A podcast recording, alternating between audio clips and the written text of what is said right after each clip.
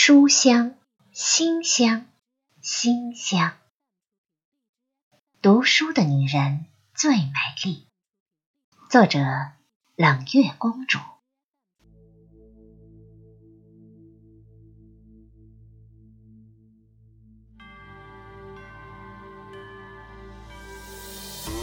爱美之心不可无，是无法拒绝的诱惑，尤其对于女人。一个女人，如果她拥有如花的容颜，固然能引人注目；但人生白驹过隙，红颜弹指老，刹那芳华。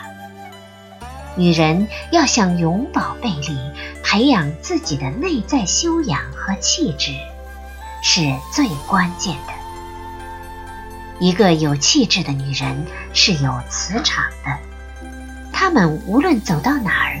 都是一道亮丽的风景，都会散发出令人折服的魅力来。气质的形成，既有先天的因素，更靠后天的陶冶。苏东坡说：“才知远海文始为，腹有诗书气自华。”足以揭示知识与人文气质。风度之间的关系。书作为知识的载体，是滋润灵魂的精神食粮。当你的灵魂在纯净的文字里徜徉，便少了一份嘈杂，多了一份宁静。读书的境界，是在汲取知识的同时，净化心灵，怡情养性。读一首好词。犹如啜一口香茗，倘若闭上眼，能感到喉底有股淡淡的甘甜，沁人心脾。一旦进入那样的境地，你就能悟出“腹有诗书气自华”的真谛了。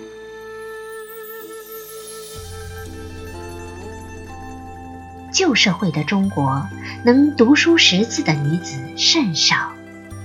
女人因缺乏知识以及由知识支撑的能力而造成的依赖状态，滋长了男尊女卑的臣服意识。当然，在漫长的历史长河中，也出现过一些巾帼不让须眉的女性，如汉代的蔡文姬。晋代的谢道韫，唐代的薛涛，宋代的李清照，她们不仅风华绝代，而且才华也绝代，是她们的满腹经纶证明了女性自身的价值存在。试问卷帘人，却道海棠依旧，知否？知否？应是绿肥。红瘦等诸多佳句千古流传，也再次证明，女人只有秀外而慧中，才能散发出人格的魅力。美容护肤品固然可以达到一时的美丽，但也只是一种表象。一个女人如果胸无点墨，即使锐利弥长，也是毫无气质可言的，反而给人肤浅的感觉。气质是文化修养和内涵做支撑的。欣赏一个气质高雅的女性，犹如品味画中诗，诗中画，意味无穷。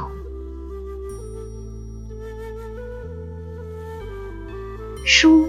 是生活最厚重的底蕴，一卷在手，可以跨越时空，与古今中外的历史人物面对面的亲近。读一本好书，就好像邂逅相遇一位智者，与你促膝晤谈，那温厚而富有哲思的妙语，一声声叩击心扉，犹如深谷里浑圆的。回声。冰心说：“我永远感到读书是我生命中最大的快乐。一语道出其深刻内涵。读书是一种修为，它带给我们的不只是知识的渊博，还有更让人艳羡的、无法拒绝的人格魅力。正因为冰心一生博览群书，携其精华，厚纳于腹。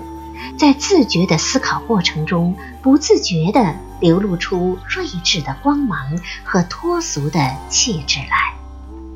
难怪古人会说：“书中自有黄金屋，书中自有颜如玉。”放眼现今的世界，才华出众的女子越来越受到青睐，只因富有诗书。能彰显女人内在的美，这种美会随着时光的脚步变得越来越有魅力，一如绽开枝头的茉莉花，婉约淡雅，芳香袭人。